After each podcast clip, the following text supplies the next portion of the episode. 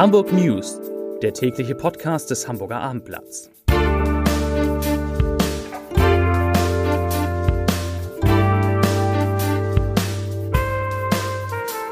Moin, mein Name ist Lars Heider und heute geht es um die Trauer um den Hamburger Fußball-Weltmeister von 1990, Andreas Brehme. Weitere Themen, wie viel die Stadt mit dem Anwohnerparken verdient, wie der erste Tag des neuen HSV-Trainers ablief und wie lange Markus Lanz seine Sendung aus Hamburg heraus noch machen will. Dazu gleich mehr. Zunächst wie immer die Top 3, die drei meistgelesenen Themen und Texte auf abendblatt.de. Platz 3. Hier erfahren Sie alles rund um Kita und Schule in Hamburg. Auf Platz 2. Bille-Gymnasium. Rektorin ins B plant Gleitzeit für Schüler. Und auf Platz 1 natürlich der neue HSV-Trainer Baumgart. Und er sagt, mit dieser Mannschaft können wir jeden schlagen. Das waren, das sind die Top 3 auf abendblatt.de. Der Fußball prägt heute die Nachrichtenlage in Hamburg und das hat zunächst einen sehr traurigen Grund. Andreas Brehme ist im Alter von 63 Jahren völlig überraschend verstorben. Damit verliert der deutsche Fußball nur wenige Wochen nach dem Tod des damaligen Teamchefs Franz Beckenbauer eine weitere Schlüsselfigur aus der Nationalmannschaft, die 1990 den dritten deutschen WM-Titel geholt hatte. Brehme der seine Fußballkarriere in Hamburg, genauer gesagt in Barmbek, begann und später unter anderem für den ersten FC Kaiserslautern, Bayern München und Inter Mailand spielte, hatte im WM-Finale gegen Argentinien 1990 per Elfmeter das einzige und damit entscheidende Tor für Deutschland geschossen. Und nicht nur deswegen wird er unvergesslich bleiben. Bayern München, sein ehemaliger Verein, schrieb auf Instagram, ich zitiere, Andreas Brehme bleibt für immer in unseren Herzen als WM-Sieger und noch wichtiger als ganz besonderer Mensch. Den Nachruf unserer Reporterlegende Dieter Matz, der die ganze Familie Brehme sehr gut kennt, lesen Sie auf abendblatt.de oder morgen in der gedruckten Ausgabe. Dort geht es natürlich auch um den neuen, den dritten Trainer des HSV in dieser Saison. Steffen Baumgart ist heute offiziell als Nachfolger von Tim Walter bzw.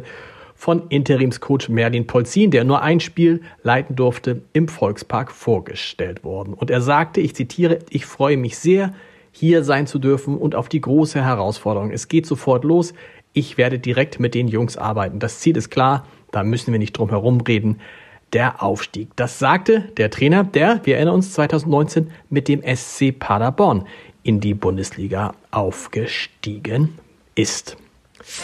Die Einrichtung von Bewohnerparkgebieten in Hamburg ist umstritten. Befürworter versprechen sich davon Erleichterungen für Anwohner bei der Parkplatzsuche und einen Anreiz zum Umstieg auf öffentliche Verkehrsmittel. Kritiker wittern Schikane gegen Autofahrer. Aber unabhängig von allen verkehrspolitischen Überzeugungen sind die Bewohnerparkzonen für die Stadt auch ein einträgliches Geschäft. Im Jahr 2022 hat Hamburg allein für Bewohnerparkausweise, Besucherparkausweise und Ausnahmegenehmigungen für Handwerker und Gewerbetreibende rund 5,3 Millionen Euro eingenommen. Das geht auf eine schriftliche kleine Anfrage der CDU-Bürgerschaftsfraktion hervor.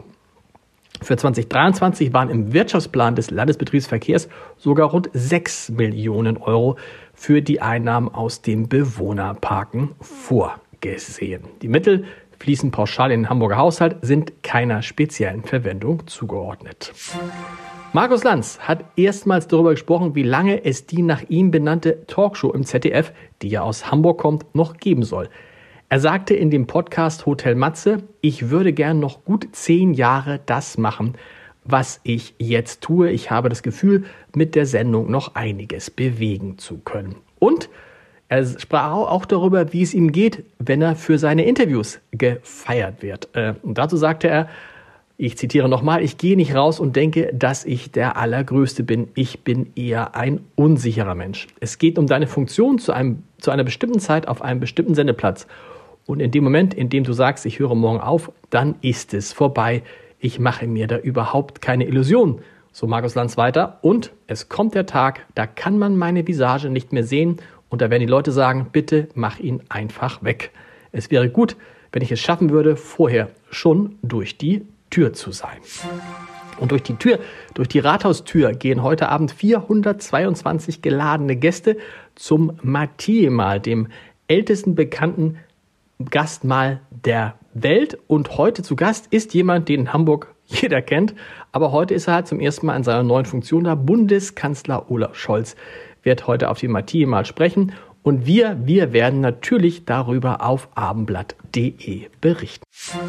Und einen Podcast-Tipp habe ich für Sie auch noch. Es muss nicht immer Kabe sein, aber diesmal in diesem Podcast schon. In unserer kleinen, aber feinen Reihe Entscheidertreffen Heider ist der Mann zu Gast, der das 1926 gegründete Altona Kaviar Importhaus in dritter Generation führt. Das Unternehmen war lange Zeit komplett von Russland abhängig, hat inzwischen dorthin aber, Achtung, überhaupt keine Geschäftsbeziehungen mehr. Woran das liegt, warum Kaviar das Image als Luxusprodukt zu Recht und irgendwie auch zu Unrecht hat und wieso die wilden Zeiten im wahrsten Sinne des Wortes vorbei sind, erzählt Markus Rüsch im Gespräch mit mir, das Sie unter www.abendblatt.de slash Entscheider finden. Viel Spaß dabei. Oh, viel Spaß mit abendblatt.de. Wir hören uns morgen wieder um 17 Uhr. Bis dahin. Tschüss.